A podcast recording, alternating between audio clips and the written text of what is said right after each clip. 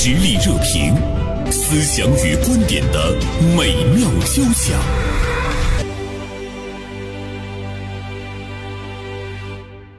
今天呢，大连晚报名笔视线的执笔人张小帆写了一篇评论性的文章，题目是在凉薄的世界里守住心中的善良。呃，文章的第一段呢，给我们讲了一个非常温暖的故事哈，说在浙江温州，一个智障老人凭着手绘的纸币吃了九年霸王餐，每隔两天呢，他就拿着自己画的钱，去四公里外的鲜面店买切面。他不知道的是呢，那位和善的小老板明明知道他用的是假钱，还像模像样的给他称重，并且嘱咐他慢走。时间长了，小老板还在面袋里会放一两根火腿或者别的什么吃的。再后来呢，还把得知老人故事的网友们送来的衣物、生活用品等转交给老人的亲人。在现实的生活中，是不是每一个人都会呢为别人付出善良？是不是每一个人都会呢被善待？如果不是的话，那么我们应该怎么样更好的来面对呢这个社会、这个世界？呃，首先向小帆道一声中午好，小帆。啊，原生好，中午好。嗯，同时呢，我们还请来了某高校的青年教师卢宇做客我们的直播间。卢宇是第二次呢走进我们的节目了。卢宇，中午好。袁生杰，中午好。小帆老师，中午好。然后各位听众朋友们，大家中午好。呃，当时小帆把这个文章发给我的时候，我就给他回了几个字，我说：“哎呀，太感人了。”我最初看到这个故事的时候，跟原生的感觉一样。实际上都是文章中的这个所有的相关人物啊，都是我们普通身边的一些小人物。嗯啊，一个是开呃切面店的小老板，夫妻俩，夫妻俩都是外地人，然后在这个温州开面店。嗯，另外一个就是个智障的老人，也都是六七十岁了。他第一次并不是直接拿这个画的假钱哦，去买切面，一开始拿的皱皱巴巴的、脏兮兮的这个两元钱人民币真钱啊、真钱去买。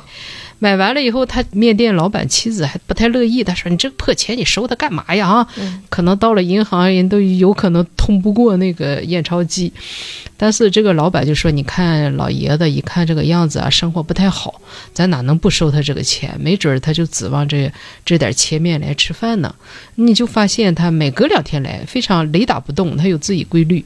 比如说上午九点十点，他看到这个老人慢慢的走近，他都已经成为一个习惯了。等了一段时间呢，他第一次发现拿的是一个，呃，他那图片都很有意思，就是老人模仿这个人民币画的。当然后来他就开始发挥了，然后面值都变成一百了，老人自己画的一百，他也分不出一百和两元的区别，嗯他就要买固定的买这些面。一百也是买一碗面。啊，也是买这么多。一开始他妻子确实不理解，说拿假钱也收。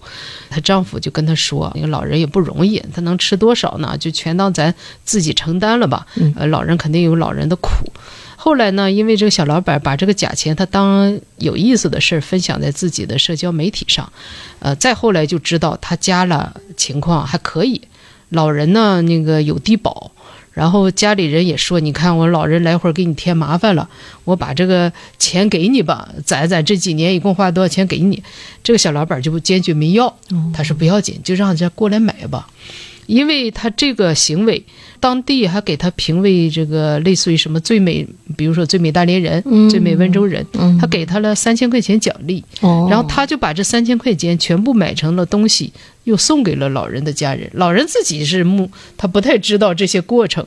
这个小老板一直到老人去世，他一直在表达这种善意，坚持了九年，非常不容易。就这个故事吧，我看了以后就觉得心里挺温暖的。嗯，我相信每个看到的人都会有一种温暖的感觉。而且呢，不是一次两元，九年，他九年啊对他都很成规律了，两天一来，两天一来的。大家呢可以算一算啊，九年大约呢是这个多少钱？我觉得这个小老板真的是让人特别感动，而且他的这个善举呢也会感动当地的很很多的人哈。嗯有的时候我看这样的事情的时候，我经常会呃设身处地的会去想一个问题：诶，如果我是那个小老板的话，我能不能做到？嗯，就有的时候我们在说，哎呀，我们都要善良，我们都要施予善意啊，但是我们自身能不能呢做到？卢宇，你在听刚才小帆老师讲这个事情的时候，是否也被深深的打动？嗯，其实这种类似的善意，其实我们在生活中，呃，可以看到很多案例啊。当然，我确实因为这个案例，我也很受感动。我听过一句话叫“爱出者爱返，福往者福还”。我觉得这个善意，它是一个。就像我们播撒出去的种子一样，这个最后可能，这个你播撒出的这个善意传递给了别人，那最终你也可能从别人身上收到这个善意。你比如说刚才这个小老板，他可能九年的这个善举，哎，可能给换他换来的是一个哎自己内心的一种平和。梁晓声老师说过，说善意不是刻意的做给别人的一件事啊，它是一种。愉快并且自然而然的事，就像有的时候善良就是为了心安理得，那可能就是他见到这位老人，然后他突然有一种心安理得的感觉，然后持续了九年。但是我我突然就想到，那是这件事情，我们讲这个为社会广大网友所知晓了之后，这家面店的生意我觉得也会变好啊。因为我在学校工作，这个我之前了解到一个新闻，就是南京理工大学，就是他们有一种这个善意的传播方式，哎，就是依据这个大数据，你比如发现这个学生的这个饭卡里钱比较少，嗯，或者一个学生吃的菜可能比较差，呃，就会主动的给学生的饭卡打些钱。怎么说呢？共情要掌握好一种尺度。我们进行善意的时候，我们就是把它当做一个贫困。生或者当做一个社会上当做一个需要我们帮助的困难的人进行一种施舍的态度，我觉得这个大多数人可能不不会所接受。然后有一个同学，这个饭卡上突然多了一百六十点七元钱，但是她是一位女生，她并不是因为这个家里条件不好，而是单纯的就是平时吃的少，然后平时吃素菜比较多，然后他就主动的把这个钱退还给了学校。哎，我觉得这是一种很好的一种共情的善意的传播的方式。施人与善，广种福田嘛。其实我们会看到善良，它得到了更好的传播，保证给对方足够的尊敬和尊严的情况下来施予善良。这实际上就是对咱前些年可能更习惯于。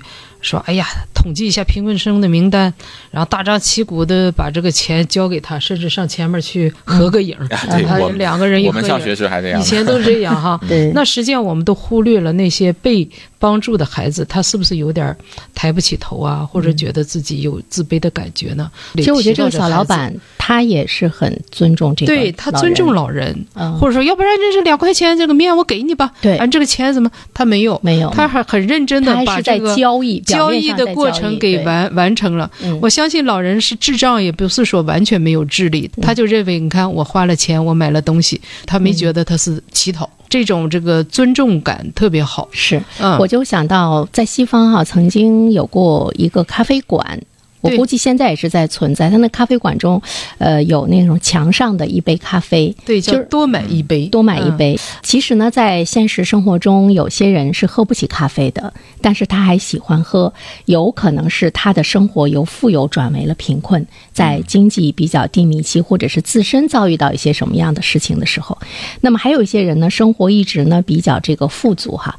这个咖啡馆，我觉得它就是不动声色的让大家哎相互之。间会有那样的一个帮助，生活稍微富裕的一些人，他去买咖啡的时候，他有一个习惯，我要买两杯。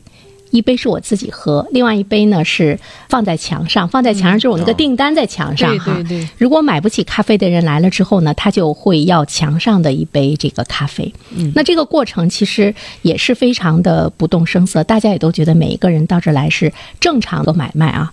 所以你看，这个咖啡厅它创造了一提供善良、提供帮助一个平台，一个平台，或者说我觉得它也是一个非常好的一个。社会环境，嗯，他会把这个善良会不断的扩大。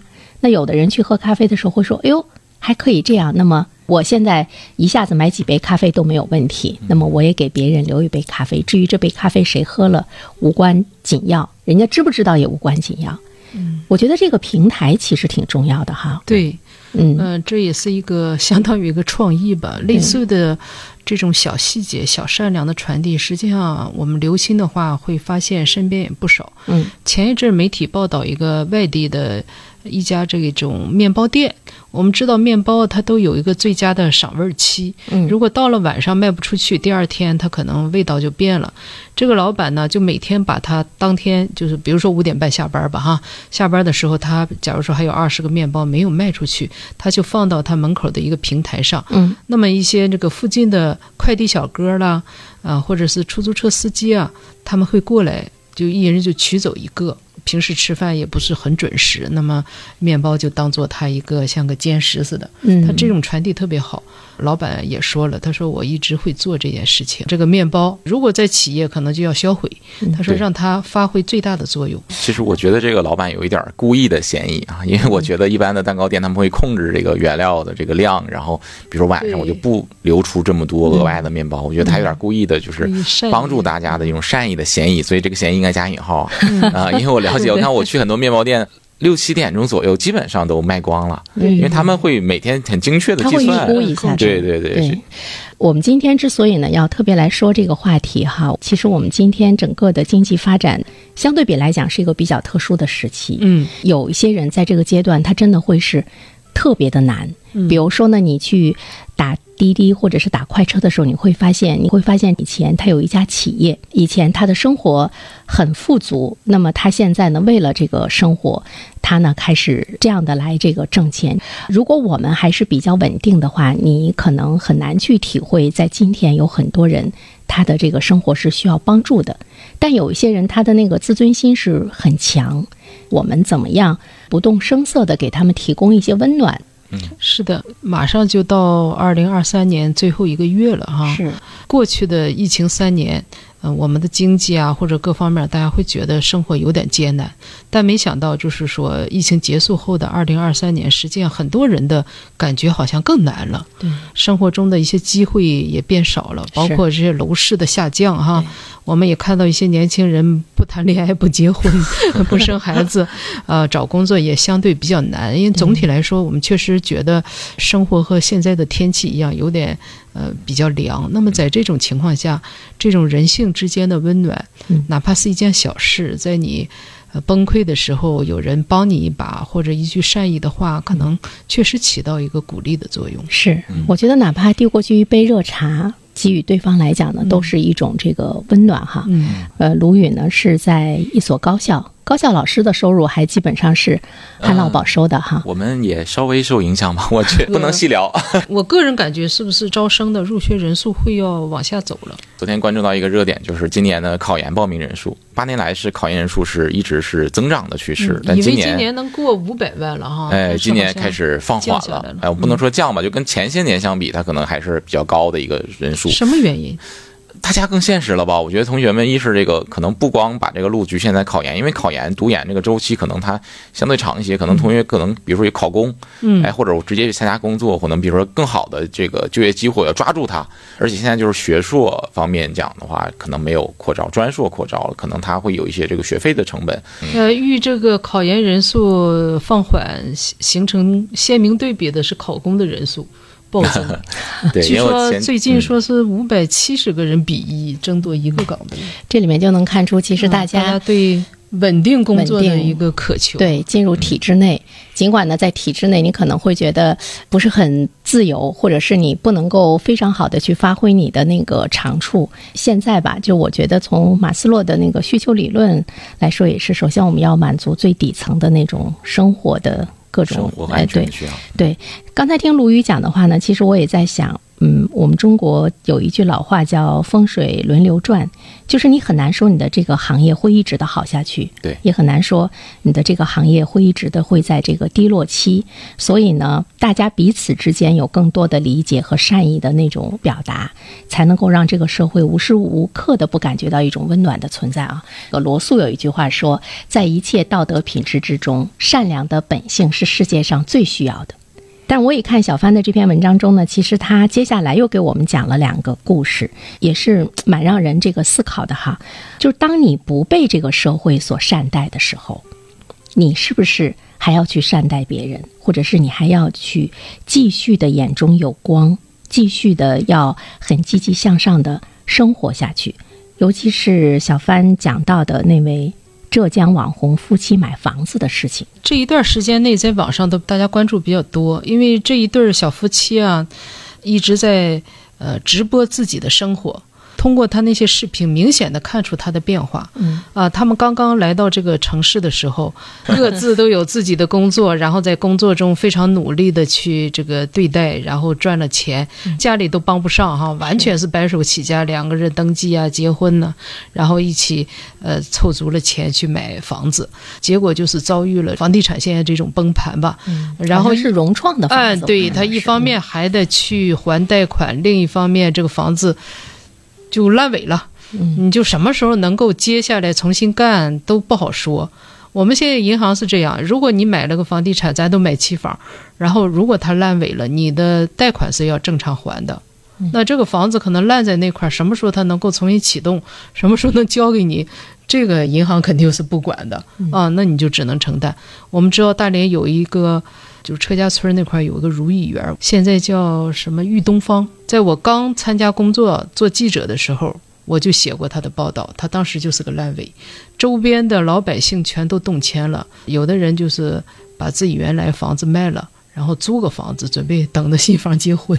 现在这孩子都是二十多岁了，可以给孩子当婚房用了。对呀、今年总算是重新交工了，换了换了开发商啊，经过政府的各方面一起努力等等，就讲这个房地产有时候买起来赌博的这个成分，尤其现在这种情况，所以就看这个小夫妻俩，他俩一开始充满了。热情的面对这个世界，觉得我靠我自己双手可以创造自己的未来。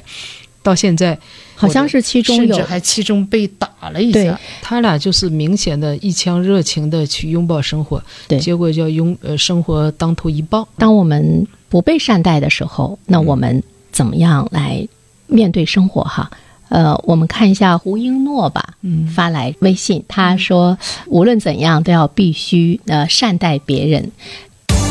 社会热点，传媒观察，穿透共识，寻找价值，实力热评，谈笑间，共论天下事。呃，刚才呢，我们是说到有些人很善良的是对待别人哈，呃，但是呢，我们有的时候你付出的善意，或者是你对生活付出的那种希望，你的那种积极，有的时候生活挺残酷的，给你的那个回报呢，会让你被当头一击啊。那么，我们该怎么样面对我们所遭遇到的这样的一个境遇啊？其实这对小夫妻，呃，他们的这种境况放在任何一个人的身上，我觉得都是很无奈的。卢宇想过没这件事儿？就是你，你生活中遇到过这样的事情吗？呃，我暂时还没有，因为我我做做事做人比较谨慎，因为我当时我印象特别深，买房的时候我就特意买的是现房，我就是担心有这种情况发生。当然，做任何事情之前谨慎还是挺重要的。这个小夫妻现在也被一些网友来指责，可能有些举动啊，或者有一些选择，就是意思没经过深思熟虑，哎，你意思你倒霉找谁？但是真的有人面临着这种境况的时候呢，我觉得包括网友吧，包括我们周围的人，就是我们怎么样拉他们一把，或者是说给他们一些信心，我觉得这个才是很重要的。因为我也看到以前夫妻两个人，他眼中是有光的，他们一直是在拼命的在过生活哈。嗯因为他那个房子首付是四十多万，他们一直是不依靠任何人，完全是自己去努力，一点一点的攒。所以他们面临的这样一个情况之后，他们的眼中没有光了。对于一个眼中没有光的人，不知道二位怎么样来解读？谁也不能说自己就是足够的聪明，你生活中任何陷阱啊，什么什么都不遇到。嗯，实际上我们生活中也有，刚才我说的那个如意园儿，那你想想他二三十年都怎么过的？是啊，好在那个时候房子比较便宜哈，那那两千多块钱买的时候，现在呢两万块钱也可能也拿不下来。我们每个人碰到类似这种情况的时候呢，我觉得第一个是还是冷静的分析自己面对的一些问题，能不能尽量的去止损，争取一些利益。但是如果就是你所做的所有的努力都已经做到了，但是你没法改变现状的情况下，有些事儿就只能接受了。但是接受呢，有接受的这个几种选择，有的是那就变成一个愤愤不平的仇恨社会的人。就是你对不起我，那我也要对不起你。这就恶是传递的，善是可以传递，恶同样可以传递。是，啊，变成愤愤不平的人。就此沉沦呐、甚至也变成恶的一部分都有可能。还有一种人是在泥浊里边也保持自己的这种善良、向阳、向光。我们生活中见到太多哪里跌倒哪里爬起来的人了，都成为我们励志的典型。所以这也是一个选择的问题。我觉得是这样，就是，呃，生活这条路就是我们必须要走下去，真没办法停。你遇到路口了，你要不就向左走，要不向右走，你还是要继续走下去。所以我听过一句话说，这个时代的一粒沙或者生活的一粒灰尘落在我们肩膀上，呃，可能对我们个人来说就是一座山。嗯啊，那可能就是这个山就是很难把它抛掉或者是甩掉，所以可能我们有的时候会，哎，无所适从啊，会觉得这个受到惊吓，会忙碌，会奔会奔波。我包括我，我也给我们的那个学生上那个大学生心理健康课，有一章内容我记得特别清，就是讲管理好你的情绪啊，尤其是当下这个我们讲百年未有之大变局啊，这个不光对于我们来说，对全世界来说都是一样的，就是你的负面情绪如何管理。啊，所以我听拿破仑说过一句话，叫“能控制好情绪的人，比能拿得下一座城池的将军更伟大”。呃，更多宝贵的时间精力，我们放在我们要为之努力上的这个事儿上。就我们现在这个时代，无论是躺平还是躺赢，我们都不可取。那没办法，我们只能站起来，哎，掸掉身上的尘土，继续前行了。我觉得只只能这种方法，没有其他的更好的办法。反正我觉得生活呢，怎么还得走下去？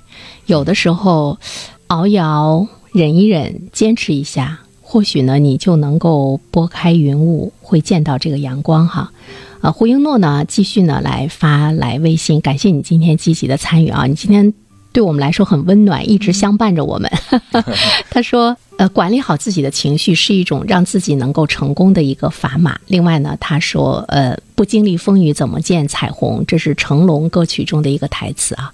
见山开山，遇水架桥。他说这个是激励着他一直呢是不断的呃向前。呃，鲁迅说：“世上本无路，走的人多了，也就成了路啊。”我也看到过一句话，我觉得他蛮打动我的。你遭遇了不幸，但是你依旧呢对这个社会有善意、有激情、有热爱的话，你的善良虽败犹荣。但是我们也都知道，其实每一个人他都会受环境的那个改变。你怎么去认识你你遭遇的这个环境？它可能就是一个很恶的一个一个因素包围着你。但是如果你就此成长成了一个恶人，那你就是被环境改变。嗯，如果你依然坚持你自己，那么其实呢，你就是在做真实的、善良的这个自己。我们真的一半是天使，一半是魔鬼。在你一生的这个修炼中，你怎么样让那个天使的成分是越来越多，把魔鬼呢，最后呢是给它挤掉？我们怎么样去看待环境？有的时候，我们的一生，你回头想想，其实你是被那个环境给它养成的。你会不会让环境把你养成一个他所期待的那个人？这个其实挺重要的。如果你在一个充满爱的环境里长大，那你可能也变成一个有爱的一部分。是，但是如果你从小到大感受的都是一些这个恶意，那可能你也变成恶的一部分。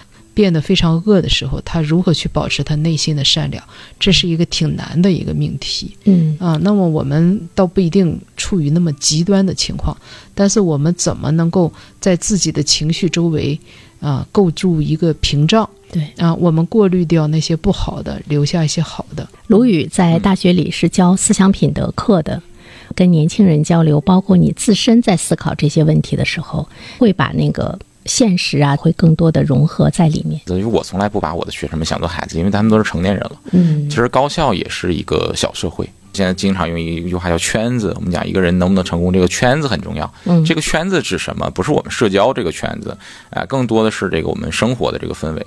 所以古有孟母三迁，现有学区房，哈哈，我们都讲 有这个圈子很重要。所以我们讲每个人都是环境的产物，哎，那如果条件允许的话，我们都希望。在一个好的这个条件下得以这个成长，但是其实很多时候，我们生活的环境我们可以自己选择，留在我们身边的人，我们是可以自己选择的。听到一句话说，这个呃，你的本事，你的平均的能力，就是你身边三个人的平均值。嗯啊，所以我们三个平均一下，就是我们的这个能力。所以我们讲这句话真的，哎，讲的很好，就是我们可以不沾这些这个世故虚伪的人情的圈子，不沾这些给我们带来负能量的圈子。但是我我觉得有的时候选择是需要一个能力，就是你首先你知道，有些人他会把恶当成对，就是说一个犯罪分子，他即便是被关到了这个监狱里面，他也会始终认为他做的事情是对的。只不过是法律呢惩罚了他之后呢，他不得不去呢这个屈从。我也曾经听过一个年轻人跟我讲过这样的一段这个心声哈，他说，呃，我们从大学走出来进入社会之后，其实我们是在自己养自己。自己养自己呢，一个呢就是我们自己挣钱，我们来养自己，一个经济方面一个这个喂养。另外一方面的话呢，呃，我们接触什么样的人，我们选择去过什么样的生活，这个呢都是我们自己呢在养自己。你把你自己养成了什么样子？所以为什么说一个人中年之后，你看他的那个面相，就是他的那个精神长相嘛？不因为外界而更多的改变自己，我觉得这个还是蛮重要的哈。今天看到一个小故事，他讲他说有一个道人，呃，遇到一个蝎子掉到水里去救他，他那么一碰呢，蝎子就咬了他的那个手指哈，呃，他无惧，道人再一次出手呢去救他，那么蝎子又咬了他一下，旁边就有人说说你看他老是蛰你，你为什么还要去救他？他说蝎子蛰人是他的天性，而善良呢是我的天性，我不能因为他的天性而放弃我的天性。这句话。可能对于我们来说都是比较值得思考的。嗯，在任何时候都保持自己的本心。呃，宇宙吧，它是平衡的。其实你给予别人什么，最后这些东西都会回到你的身上。是有些人会说，我一直在做好事，但是我觉得我似乎也始终没有特别的被善待哈。但是想没想过，福虽未至，祸已远矣。好，再一次感谢小帆，感谢卢宇做客我们的直播间。